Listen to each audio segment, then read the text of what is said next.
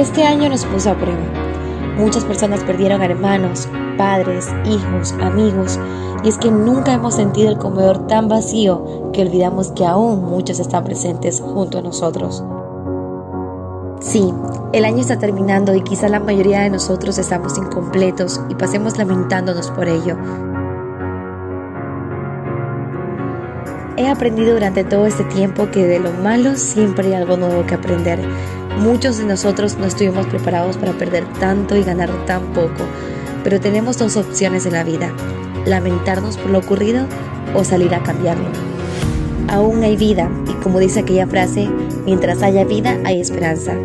Quizás este año no fue lo que esperábamos, pero podemos agradecer que seguimos vivos y ese es el mayor regalo que debemos conservar y cuidar.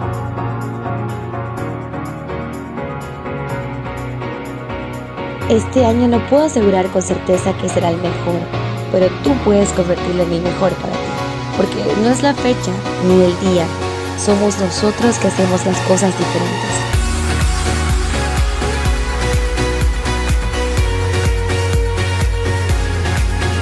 Porque al final, si aún hay algo nuevo que aprender, entonces no lo hemos perdido todo.